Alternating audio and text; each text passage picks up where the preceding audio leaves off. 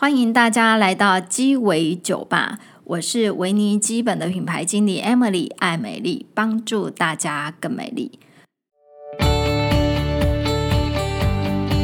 今天这个主题实在是太有趣了哈，因为根据台湾的，就是皮肤科的医学会就是统计，台湾大概有将近呃两百万的异位性皮肤炎。的患者，嗯、那中间呢，就是有中重度的，大概占了几层？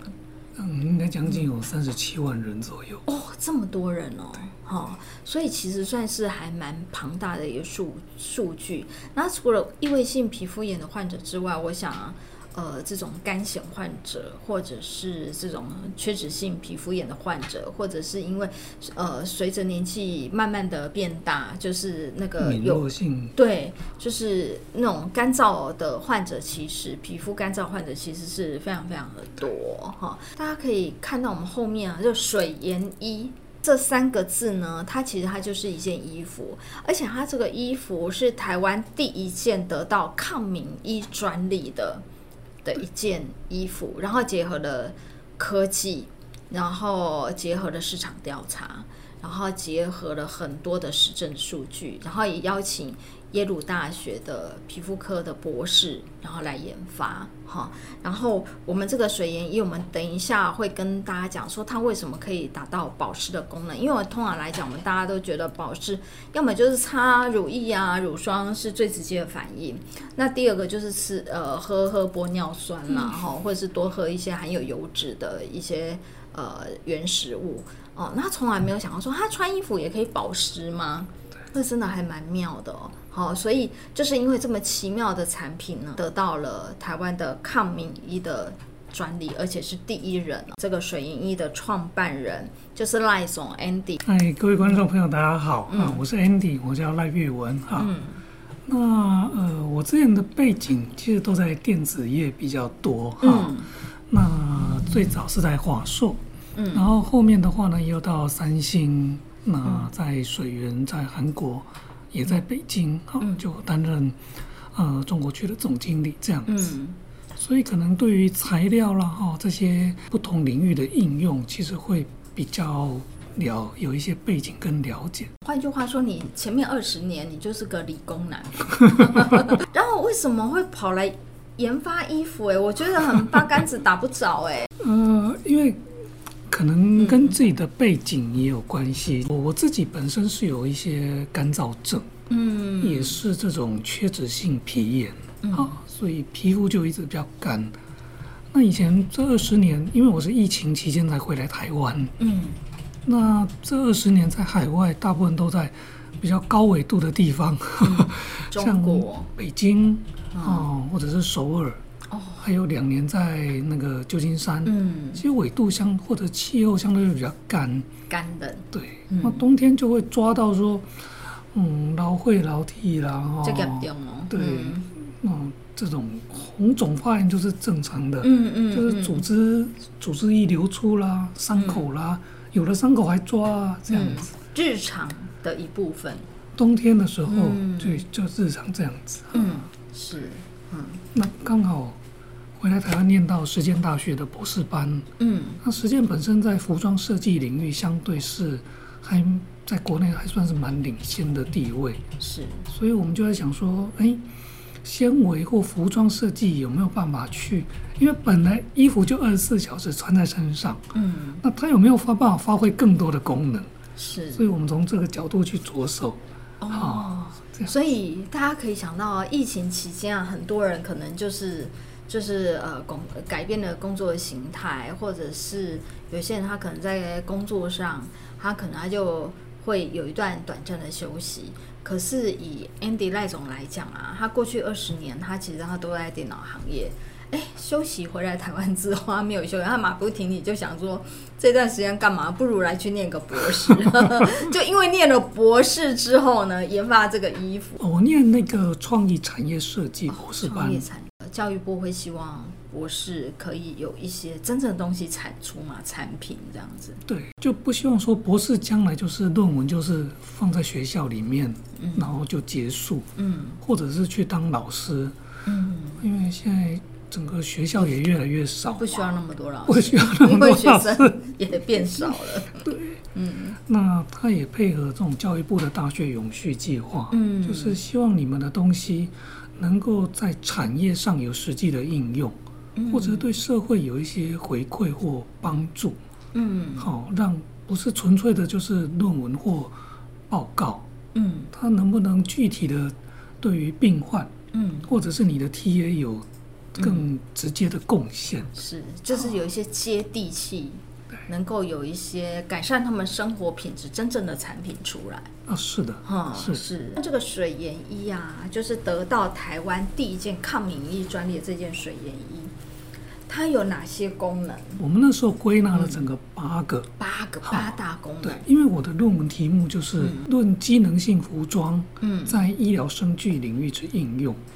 哦，所以我们想要看看说，这种材料纤维跟服装不同的搭配组合，嗯，能不能对于这种干性肌肤，嗯、或者是这种异位性皮肤炎的患者有更直接的帮助？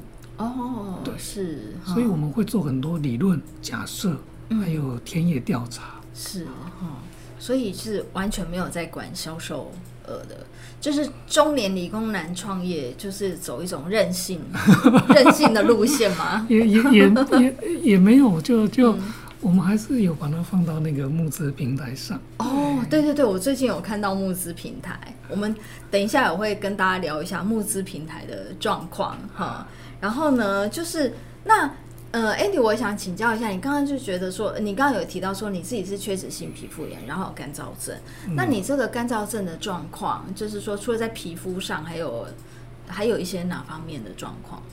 哦，还有我自己都笑说我是三干，就是三干，眼睛干，嗯，然后嘴巴干，嗯，然后皮肤干，皮肤干，啊、哦，是，然后会造成你生活上很大的不便吗？你觉得？其实有一点啦，嗯、对，因为像特别早上眼睛有时候会干的，就睁不开，嗯，哦，对，或者是半夜睡觉睡到一半会，呃，起来喝水，嗯，口干舌燥到会想咳嗽，啊，嗯，是，就那、嗯、剩下皮肤干就是特别，我冬天就明显会有抓痒，嗯，红肿的状况，会抓到睡不着吗？哦，有时候会的，对，嗯、像在北京那一段时间。或者是在水源那段时间，嗯，其实会，嗯、而且那些地方政府有供暖，嗯，所以它自然会从地上散热出来，嗯，嗯。所以那个干就开加湿器。哦，对，真的，那时候加湿器都觉得也不够力，啊、因为它就是很干，啊、嗯，在中国那么多年的时候，你你有去看过皮肤科医生吗？当地皮肤科医生？我那时候没有很认真看，就是买成药擦这样。对，就是要去买成药。嗯，而且也没有办法像台湾健保这么方便。所以你就是擦乳液这样。对。那你会特别去买什么品牌吗？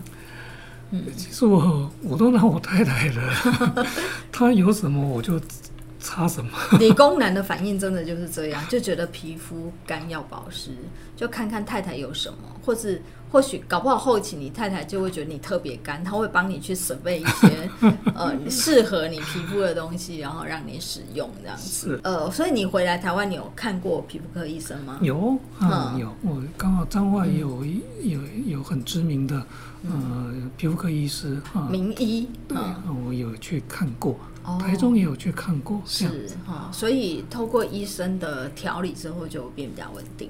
有医生会教我吃一些药，嗯、或者是药膏跟乳液，嗯，去做不同比例的搭配。哦、嗯，特别今年冬天，我因为这样子就好的就蛮快一点。就是四分之一的药跟四分之三的乳霜，是就是搓，然后这样擦。对。哦，不过这是 Andy 的状况哦，就是他是呃医生看过他的状况，给他的建议，嗯，好、嗯呃，那并不见得适合每一个人，嗯、所以就是说大家还是，如果你皮肤炎非常的严重，一定要去看医生哦。台湾健保真的是太幸福了，你知道在中国看皮看，不要说看皮肤看各科，你只要去大医院有多么多么困难。你知道那个挂号，挂号都还有黄牛票这件事，你知道吗？就是你很难想象，就是说有一些人，哎，真的他如果没有买黄牛票，他搞不好他连续挂号在那边等了三天，他就挂不到号。嗯，有一些大医院，对，真的就是这样，大家很难想象，所以大家真的要好好的珍惜健保资源。就是你拿的药，就是不管是药膏或者是那个吃的药，回去一定要好好的把它吃完，好吗？嗯，不要只是看了医生，嗯、然后不吃药就以为病会好。是，不要浪费健保资源。嗯，对不起，我又唠叨了。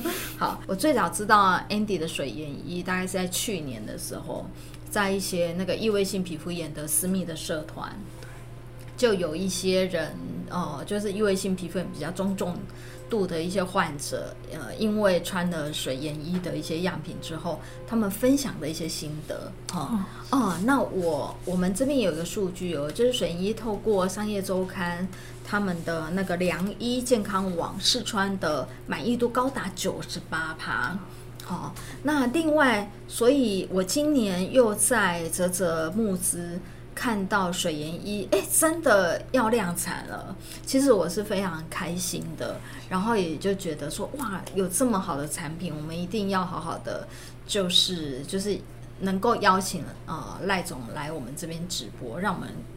呃，跟跟我们大家分享说，他在这研发的过程，他的一些理念，哈、嗯，我觉得呃，维尼基本就是有这个平台，然后再加上说，我们的客人也有蛮多一部分是异位性皮肤，嗯、或是皮肤比较干燥的人，那或许他们也对这个产品跟我同等，呃，有高度的好奇，然后也会觉得说，哎，这个产品是不是真的也可以呃改变自己的肌肤的状况，哈，那当然就是说。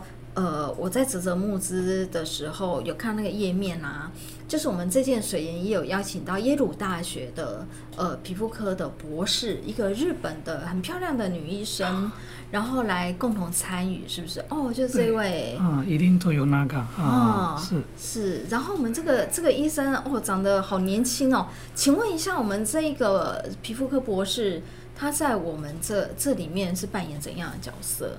啊，以令它主要是在，嗯、呃，因为我们比较偏材料，我的、嗯、我的背景，嗯，那一定会比较从医学方面给予我们在这种抗菌方面的这种建议。哦，对。是哈、啊，像这一次水盐医用那种碘，嗯、哦来抗菌，就是它对于这种皮肤上的金黄色葡萄球菌会更有针对性。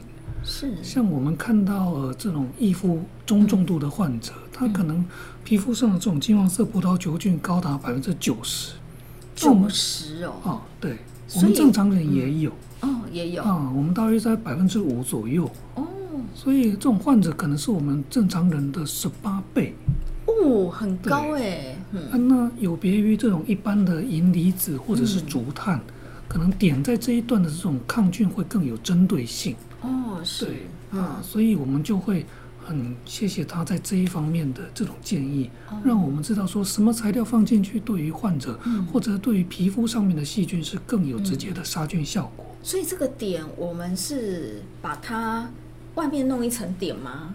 还是、呃、它呃，我们其实是把点哦融到纱线里面去，融到纱线哦。对，嗯，在这么上游的时候就把那个材料、嗯。融进去，对，那融进去它的效果，它的好处就是它永久有效，嗯、就是它虽然洗不掉，对，洗就洗不掉。比如说去做测试，像送 SGS 测试，嗯，哦，它抗菌率可能是九十九，是，但是可能呃五十次之后，它会有一点衰退，比如说到九十七或九十八，那很好啊，哦、对，九十九到九十七、九十八洗了五十次，哎，嗯。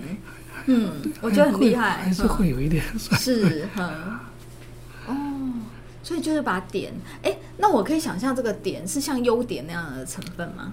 呃，还是不一样？不大一样，不大一样。嗯，对，它跟我们一般的不大一样，因为在放到纤维里面的粉末，其实它就跟我们一般的水性是不一样的。是，哈，然后就是。这个水盐衣啊，也很特别的是，除了放这个点，然后呃抗菌之外，还有一个它的材质，哎，我摸起来它就不是不是棉的感觉。可是以前我们常常会从一些报道里面，就是会看到一些建呃医生建议啊，就是皮肤比较容易干燥的人，可以穿一些透透气吸湿的的这种材质，类似纯棉。然后我就会很好奇说，哎，那为什么水银在研发的时候不是用纯棉的材质？那如果不是纯棉，到底是用了哪方面的材质？嗯，啊、呃，是这样，就是。嗯一开始其实我们也是往纯棉那个方向去、嗯、去去研发哈、哦，但是因为大部分人认为纯棉舒适、透气，嗯，又亲肤嘛，嗯，可是后来我们发觉说，对于患者来讲哈、哦，可能呃纯棉未必是他最合适的选择，因为有越来越多的文献证明说，像这种动物或植物纤维，它其实对于细菌的滋生，哦，像尘螨这种。其实不一定是最合适的、嗯、哦，真的哦、啊。甚至说像这种植物纤维或动动植物纤维都有可能是尘螨的食物来源哦，像棉啦、啊、麻啦、对。毛料就都是这样子。对啊、哦，它本来就会吃动物植物的纤维来当做它本身的养分。哦，所以所以 Andy 这样讲就会有个画面，如果今天穿纯棉的感觉。我这纯棉的衣服，整个都盛满了超市哎、欸，因为它就是会不断的吃里，就把这里面的植物纤维当做它的它的一些食物，嗯，呃、是有可能、嗯，所以我们也会去参考，除了文献之外，也会去看像一些呃比较知名的品牌，像 3M，嗯，它在做防螨的这种被套、枕套。嗯也都是用聚酯纤维的材料去做不同的组合跟跟比例的搭配，嗯，好，那这样子整体的效果会比较好。就是说，对于患者来讲，他可能他的肌肤本来就比较敏感，嗯嗯，那我们不希望说有任何细菌的东西再去刺激它的病灶，对，好。所以后来我们就没有往纯棉的方向走，嗯，可能是用聚酯纤维再去搭配更多高吸湿的单体，是。来确保它的抗菌跟保湿率这样子。是，其实我觉得我从呃赖总 Andy 的身上看到一种研究精神跟实证的实事求是的这种实验精神。好，就是说，其实我觉得刚刚呃。呃，赖总也有讲到说天然的材质这件事，其实跟我们保养品有异曲同工之妙。我们常常在接触皮肤比较敏感的患者的时候，他们常常会问说：“哎，请问你们的这个 这个保养品它是天然的吗？”好、嗯，那其实大家其实对天然的雄厚，我觉得这广告词实在是太经典了，所以大家都会觉得说 天然的雄厚。而且我现在告诉大家，天然的某一点雄厚，就是你可能五十年前、一百年前，大家会有这样的概念。可是随着科技进步，你知道这二三十年，人类的科技是不断的进步，更何况现在今年 AI 都出来了。嗯好，所以其实我们永远可以找到比以前更好的一些呃科技的，透过科技研发，然后更好的材质，就很像是有些人他会迷信所谓的天然成分的保养品。那为什么像 Vanicream 这种美月医学中心这么大医院研发出来的产品，它不强调它的天然成分？哦，就在于说，今天呃，像精油好了，很多人很喜欢使用精油。可是你知道，我们一样是一个单方精油哦。为什么一个精油，比方说玫瑰精油，从你去夜市看到的那个一百呃，那三百块、五百块，然后到三万块、五万块都有，然后一样的墨数哦。那其实，即便是单方精油，可是因为每种精油它萃取的方式不一样，有一些萃取的方式它会透过。呃，化学的一些药剂，然后去做一些萃取，去做一些解离，所以一样是茶树精油，搞不好你看哦，它是单一成分，可是你真正的去分析，它里面可能还有二三十种不一样的成分，嗯，因为你萃取的过程呃不同，它所产生的物质就会不一样，所以嗯，以维尼基本来讲，它是完全不放这些精油的成分，嗯、因为它的。变异性太太大了，对，好，你说你一样是茶树精油，我今天我澳洲产的、台湾产的，即便我是同样的品种，可是因为风土气候不一样，它里面的成分就会不一样，哦，OK，对不对？然后加上你有没有撒农药，加上你有没有呃缺水啦，或者是水多啦，或者是温度怎么样，都会影响它每一批的那个植物里面的。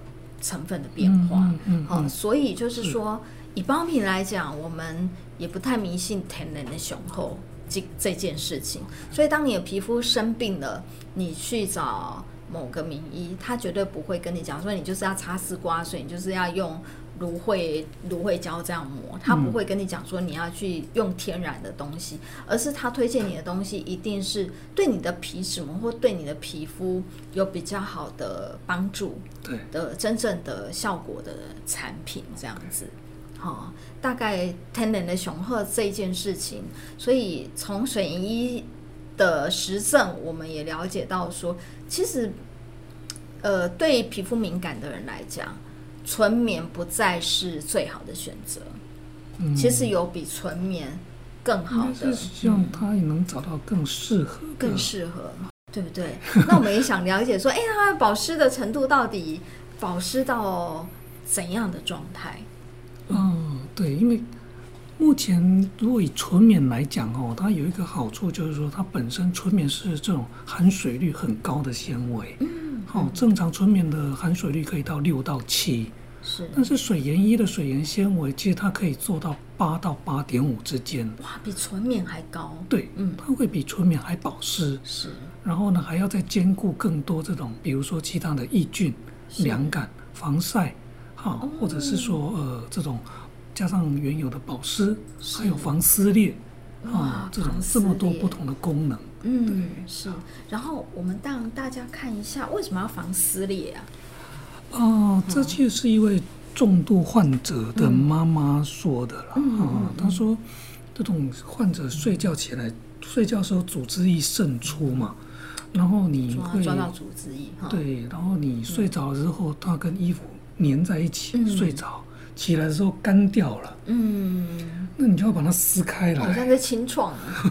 每天都要清创，嗯，成人其实都已经撕的那个过程就已经蛮痛苦了，嗯，更何况是小孩子，嗯、那小孩子一撕一哭，嗯，那可能早上又上不了学校了，嗯，对，所以我们会希望说他的亲肤能够在撕裂的时候，让患者能的那个病灶能够不要那么的痛，是好，然后衣服也不会因为经常的撕。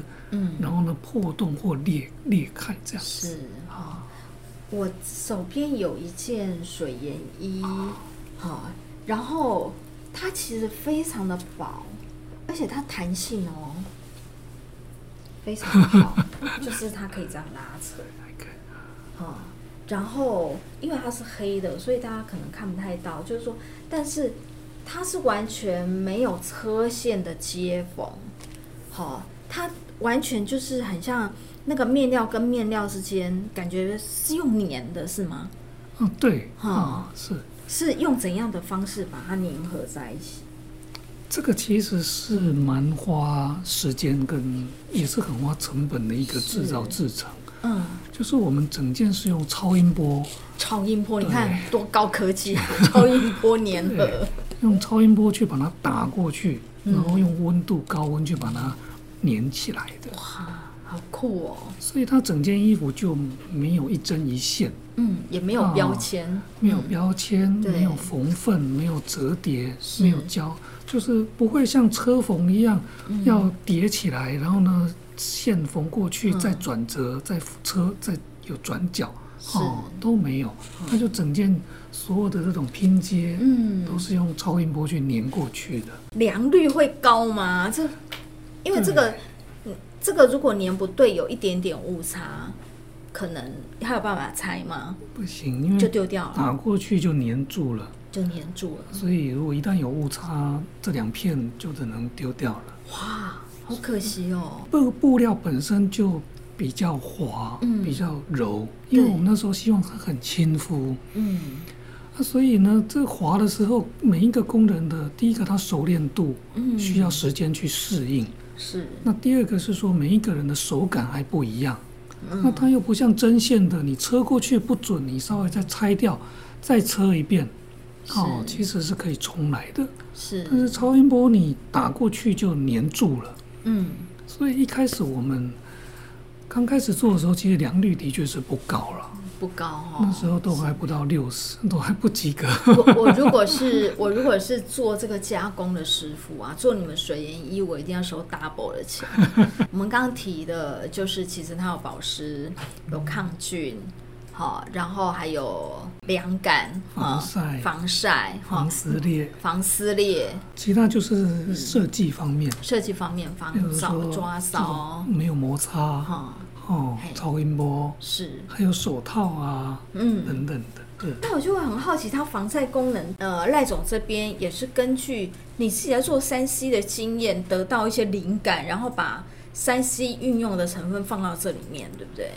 对，因为最早我们早期那个手机在做那个指纹识别哦，嗯，其实我们会在上面用一层氧化锌的原料，嗯，就是现在都是屏幕，但是以前更早以前都是一个呃，你有一个触控点嘛，哈，对，不管是圆点或者是椭圆形的，它会回弹的感觉，对啊，那其实像氧化锌就是我们用来做指纹识别的材料。我我是我是以为是跟你聊过之后，我才知道说原来氧化锌有这种妙用哎。对，你知道我们以前防晒物理性防晒就氧化锌跟二氧化钛，它是物理性的，对，就会觉得说它就是防晒的成分嘛。对，没有想到氧化锌还可以运用在科技上，变成指纹辨识的这种成分，我觉得真的太奇妙了。因为氧化锌本身是这种高感光性、高光敏性的材料，嗯，所以它就可以用来视纹指纹之间的这些纹路。嗯，甚至还有指纹这种立体之间的结构的距离。是啊，嗯、所以我们那因为它的高感光性跟光敏性，其实你把它放在沙里面，嗯，其实它就可以去反射或者是散射掉嗯。阳光、嗯、紫外线、紫外线、嗯、是，所以这个 SPF 也是有经过测试的吗？嗯，有，那应该大部分都是送到 SGS 或 Intertek，所以它的 SPF。呃，UPF 是五十加，五十加哎，五十加很高，好不好？五十加，嗯，我我都觉得说这个东西是不是可以来做成帽子啊，或者是那种脸脸色那个脸的那种盖布？嗯、现在不是很流行那种脸基尼吗？你知道、哦、你知道脸基尼吗？就是那个中国大陆，他们那边游泳啊，然后就会做一个那类似那种面罩的东西，然后把整个很像抢银行那样子的头套有没有？然后它上面会印刷各种不同的图案，然后他们叫脸基尼，就是你这样子戴着那个头套，然后去游泳，你就脸部就不会被晒伤。他们叫做脸基尼，就还蛮搞笑的一个一个产品。好，然后就是。所以 SPF 高，所以如果我我穿这个去运动是 OK 的嘛？因为它可以防晒啊。对，因为它的防晒、凉感或者是基本的透气啊，哦、嗯，吸吸汗这些都有。但是如果是那种剧烈流汗的运动，我们其实是比较不建议的。哦，是。对，因为本身就是高保湿。高保湿。那如果你流汗，哦，你。大量流汗或短时间之内快速流汗，嗯，很有可能会让你有点黏腻。哦，是，哦、对，所以如果正常的户外，哦，散步啦、健走啦，嗯、这些我们觉得是基本的活动是没有问题。嗯，但是你说打篮球或者是排球，嗯，这种大量流汗的，是。就比较不建议去会爆汗的，就尽量避免。啊。对，是哈，OK，所以。它同时也有凉感，对不对？有，有。所以它的凉感是到底怎么来的？我觉得好奇妙哦。然后穿上去之后，体温真的会变比较低吗？哦，会的啊，因为我们这呃水银衣的凉感值应该是在零点二六三啊。那一般根据呃经济部中央标准局的一个建议是零点一三以上的针织布，嗯，就算有凉感值了。嗯，那所以零点二六三大约是零点一三的两倍。嗯嗯，好，那正常来看，我们看水研一应该可以降温两到三度，甚至三到四度，依据不同人的体质跟现场的环境状况温度是，哦，应该会有一些不同的。但是基本的快速凉感是绝对没有问题的。穿上去的话，我的体温就表面的温度就会稍微降一点，是，就是那两三度这些应该都是可以做到的。好酷哦！大家如果说你曾经你皮肤有发炎过，你就会很知道凉感的重要。重要，就是因为像我也是过敏性肌肤，有的时候我会有一块就会特别的发炎。嗯，当我皮肤发炎的时候，那个地方就会烫烫的。哈，压起来，对，压起来，然后你就会觉得哦，又烫又痒，就是热热的，然后是让你很不舒服的，然后你就整个人就很肮脏，对、嗯，所以就是凉感的这种凉感的功能，坦白说，对于这种皮肤很不稳定的皮肤是是还蛮需要、蛮贴心的一个设计。好，其实你会建议就是大家可以穿着睡眠衣睡觉，对不对？而且它有一个很贴心的设计。就是手套防抓的一个设计，特别是小孩子，我们希望他在晚上睡觉的时候，能够把它变成手套的模式。嗯，好，这样子就不会，主要是希望避免指甲直接去抠到病灶。对，哦，不然你呢到后面造成续发性的感染，嗯嗯，其实更不好。啊，我们曾经有过我们的客人啊，就是家里就是也是小孩，就半夜。睡不着哈，大哭，因为这都不是一天两天的事，都是长期。你知道最后是爸爸妈妈抱着小孩一起哭，因为你知道，就是真的，所有的办法该想的都想了，该吃的也吃了，该看的医生也看了，然后真的也就觉得说，我们已经做到这样，为什么小孩的的这个症症状还是没有办法很正常的生活？其实有时候对一些中重度的。就是孩子来讲，或家长也来讲，或者是大小孩，或者是成人来讲，其实他要的不多，他要的只是恢复正常的生活而已。嗯嗯嗯、我可以正常的上班，我可以正常的跟大家一样上学，上学然后去跟大家做一样的事情。好，那但是有时候这个养起来，真的很多人都会觉得说，哎，你不过就是。就是表面上不舒服而已嘛，有那么不舒服？我跟你讲，真的就很不舒服，而且那个不舒服是让你那个做也不是，就是就是就是做什么事情你都没有办法很专心。对，好、哦、是。其实那个可能不是单一小孩的问题，对，哈、哦，那个是整个家庭，嗯，心力交瘁。对，真的心力交瘁。哦、你很多人这种温度控制、湿度控制、尘螨、地毯。哦，然后呢，防晒，甚至血渍，对，然后呢，抗菌，那最后到处的寻医就医，换医生，擦乳液、类固醇、照光，是，甚至生物制剂、杜碧盐，嗯，哦，那个真的会让你整个家庭是心力交瘁，那个真的是很痛苦，很痛苦，很痛苦，哈。所以我们之前我们也曾经有找到，就是异位性皮肤炎的那个协会的里面的理事。好，然后来我们这边参与直播，里面就有一个数据啊，就是异位性皮肤炎的患者，其实会影响到我们的整个国民生产，哦，一一年哦，影响几十亿耶，因为因为中重度的患者有时候他没有办法正常的上班，好，或者是他只能去做一些可能哦，现在也可能远远距工作还行，好，那但是他们有一些就就业的那个。那个行业别其实是受限的，比方说他就没有办法去做面对面的服务业，对，好，其实就会比较吃力。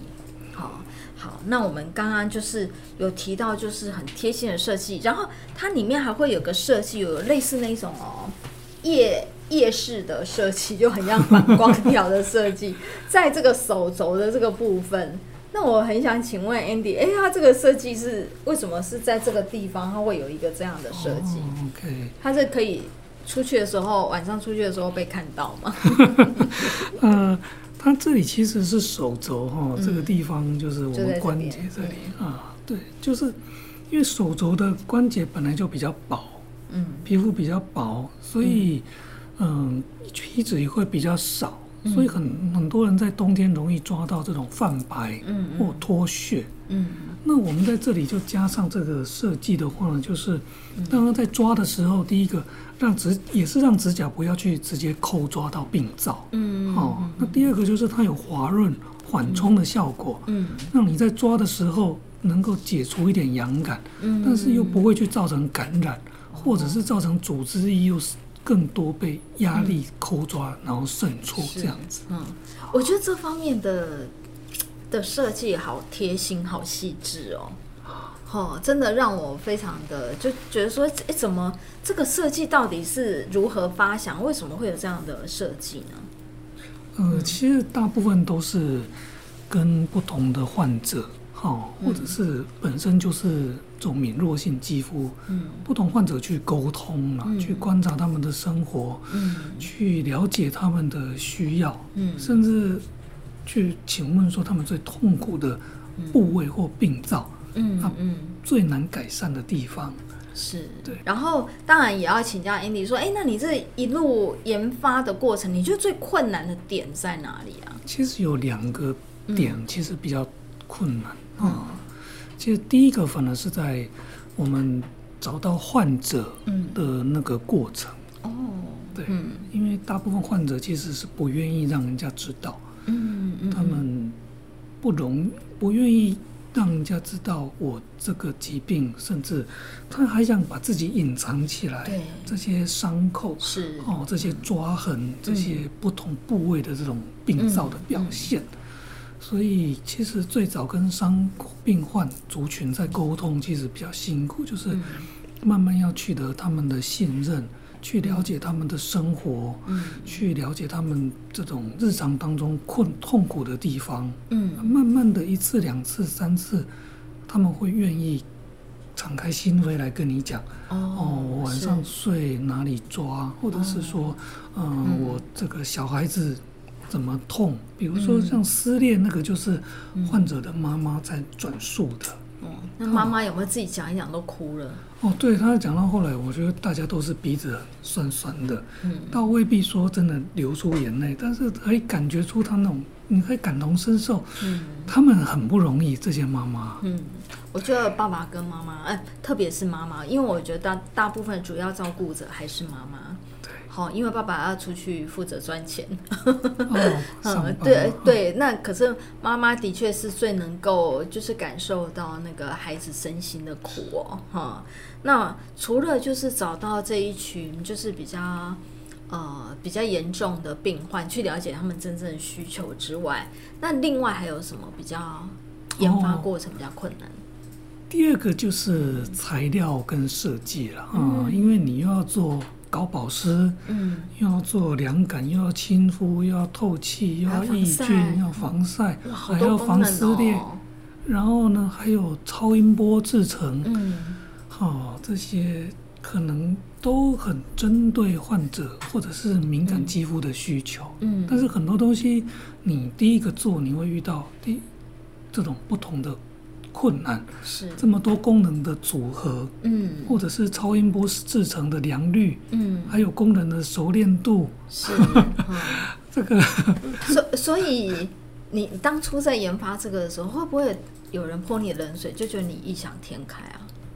哎、欸，还好呢，我、嗯、因为这是也是我博士论文，那也有学长跟同学的参与嘛。嗯、其实大家都很乐见其成，是哦，去鼓励说，哎、嗯。欸这个东西蛮有创意的，对而且有别于一些流行或走秀的服装。嗯、对，它那走秀服装我现在也看不太懂。哦、那他们会觉得这个对于患者有实际的帮助，跟改善他们的生活，嗯，减减轻他们的痛苦。是，其实大家都很鼓励。是哈，我们一直做下去。哦，因为我我觉得这个这个产品它真的好。就是让人家好啧啧称奇 啊，所以他就上啧啧去募资了。所以 Andy，我们刚刚有聊到保湿的问题嘛，就是说台湾湿度这么高，就是衣服保湿会不会其实是不需要的？很像这一点，你有去问过专业的医生吗？嗯，对，其实一开始我我们在做这个项目开始的时候，也是去跑各个医院的卫教讲座。然后呢，去听，去，去请问各个医师。嗯嗯。其实医师还是对于说，异位性皮肤炎或者是干敏肌肤，它最关键的还是保湿了。嗯嗯。第一要务一定是确保水分，不要散失。嗯。